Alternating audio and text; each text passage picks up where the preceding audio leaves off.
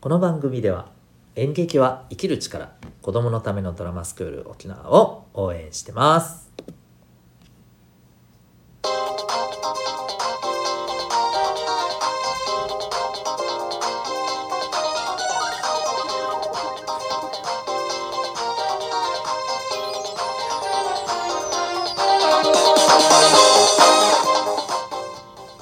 小中高生の皆さん日々行動してますか？あなたの才能と思いを唯一無二の能力へ。親子キャリア教育コーチのデトさんでございます。小中高生の今と未来を応援するラジオ君 the NEXT。本日はその批判は何のため？というテーマでお送りしていきたいと思います。はい、えー、ということでえー、ゴールデンウィークのちょうど真ん中あたりの日なのかなと思ってますけども、えー、今日はそういうテーマでいきたいなと思ってます。はい。えっ、ー、と、批判っていうと、どうですかね、皆さん。あのまあ、まあ、言葉の意味はね、あの、何かしらの意見とか情報に対して、まあ、本当にそうなのかっていうふうにちょっとね否定的な視点で見ていくあるいはそれに対して否定的な視点で、えー、思ったことをね出していったりする発信していったりする。まあいわばそれが批判だったりするんですけども、えーと、今日はですねこの批判的な、えー、考え方批判的な思考についてねちょっと話していきたいなと思います。えっ、ー、とですねこれはあの実は批判的思考には僕は2つあると思っていてですね、うん、どうですか？皆さんあの今これ聞いてる方で特に中学生高校生ぐらいの方はもっと言うと特に男子の方はやたらとですねうんなんか物事に対して批判してたりしません？普段。あいいんですよ全然。私もそうですしそうでしたし、うん、で批判的に見ること自体は全然悪いことでも何でもなくてむしろある程度そういうふうに見るっていうことはあの必要だと思います、うん、なのであのそういうことってないですかね。はい。で、えー、前に私中二病についてあのお話をした回があったんですけれどもあのいわゆる中二病の時期ってまあやたらとね自分の意見っていうのがねあのああいあのあいつの意見より上だみたいな。かねあるあるいはこの、ね、テレビでニュースで、まあ、伝わってくるいろんなね情報に対しておかしいと。何なんだと、うん、自分だったらこうするのに。みんななんでこうなんだみたいなね。ふりをあの思っちゃったりねするじゃないですか、まあ、それも一種の批判なんですけどえ実はこういった批判っていわゆる自分のための批判なんですね。はい、まあちょっと聞いてて耳が痛いかもしれませんが私も言いながら耳が痛いんですけれどもいわゆるですね自分のプライドだったりね自分の自尊心のためだったりそのための批判っていうこともやっぱりあるんですよ。自分の意見が正しいとかね。相手より自分の意見の方がよりあのより良いとかね、うん、そういう感じです。それによって自分の気持ちっていうものをまああの保つっていうことですよね。でこれはねあの、まあ、ある種ある種大事ですよ。これが全くないって逆に私は心配です。はい。こういうのがそれなりにあって、えー、いいと思います。うん、でただ一時期やたらとあの批判したがる何て言うのかな感覚にねあのー、こう染まっている時期ってね私すごいあったんですよ。皆さんどうですかね？今もしかしたら言われてみたらちょっとそうかもしれないとかなんかなんか言われててちょっと、うん、なんかかちょっと嫌だなっていう気持ちにごめんなさいなってる人もいるかもしれませんが大丈夫です。そういうことはあの必要なのでそういう時期は必要なので,、うん、でいつまでもそういう時期が続くわけではないですので、はいえー、成長している一つのねあの時期だなと思ってくれたらいいんじゃないかと思います。うんでそういうねあの自分のための批判っていうのがまずあるんですよ。でもう一つ実は批判にはあってこれが目的や目標のための批判っていうのがあるんですね。これはどういうことかというと例えばこれはもう2人以上の複数のメンバーで何かしら共通のテーマについて話し合いをしてる時、うん、その時に、えー、まあこうした方がいいんじゃないかっていうね。そういうまああの批判ですよね。でこれは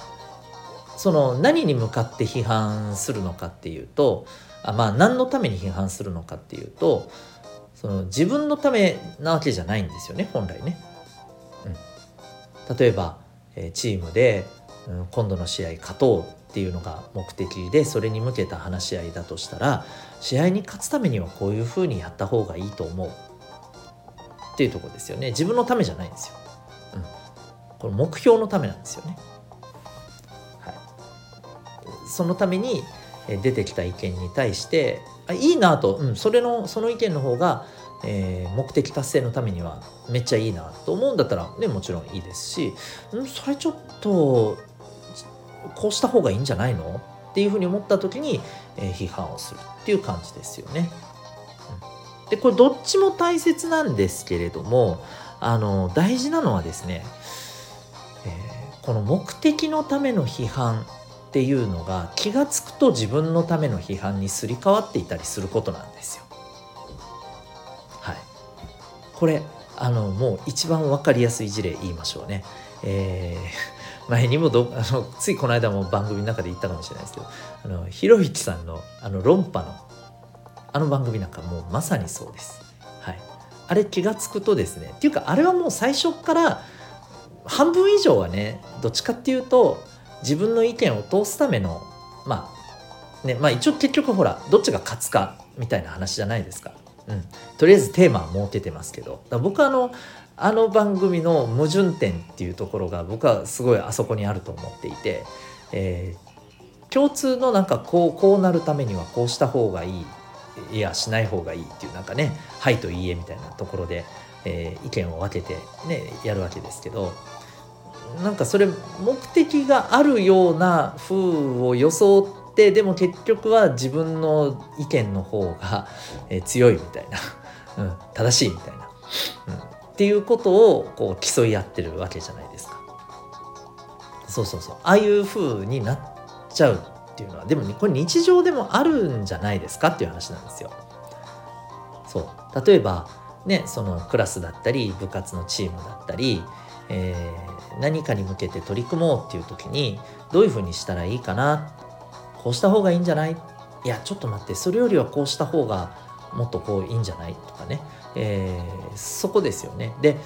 あのこの話し合いをする時にとにかく大事なのは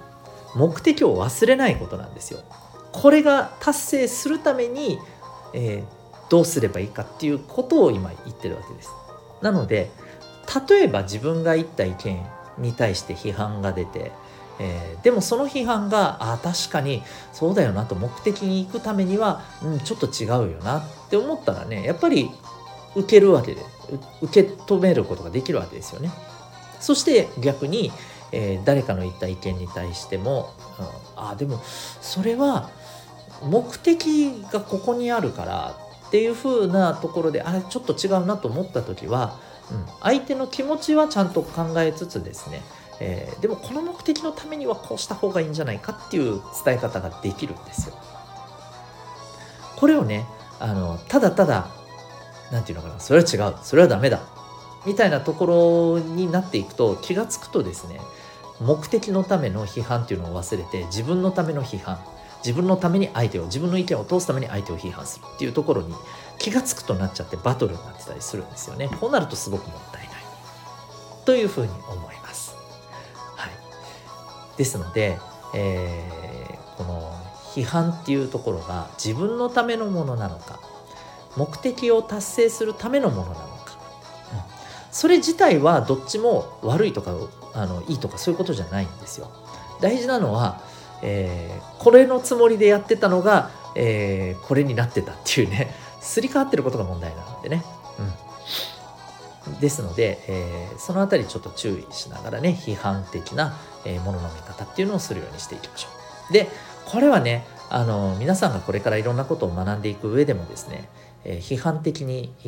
物事を見るっていうのはすごく大事なんですけども例えば本を読む時とかでもねあの本当にそうなのかなって、え、批判的に見る目も必要ですただしそれは自分のためというよりは何かしらの目的をそ目的のために、えもしそれを考えるんであれば例えば本を読むとかそういうのって目的があるわけでしょ。それを読んでこういう知識を手に入れるとかねこういうあの自分が知らなかったことを知るようになるとかあるわけじゃないですか。そのために読んでるわけなのでだとしたならばやたらとねそれをあの批判して気が付くとそれは自分の本に書いてあることよりも俺の方が正しいっていう。その気持ちのために批判的に読んでるんだとしたらそれちょっともったいないよねっていう。いやその本から吸収できないよねそれだとっていう話になっちゃうので、はい。えー、こういったところでもね、うん、どっちの批判で見るべきなのかここはすごく大事にしてた方がいいと思います。ちょっと難しい話だと思うんですけどもはい。えー、批判する時には自分のためのもの目的のためのもの2つあるよ2つをちゃんと適切に使い分けましょうねという話でございます。ゴールデンウィーク中でもたまにはそういうね、えー、こういったこともね、大事かなと思いましたので、今日はそんな話を言ってみました。ということで今日のテーマはですね、その批判は何のためというものでございます。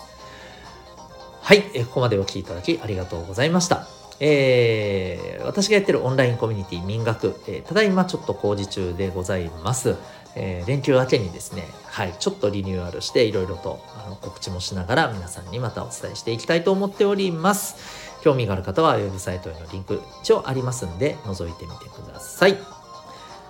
それでは、えー、あなたは今日どんな行動を起こしますか？それではまた明日学び大きい一日を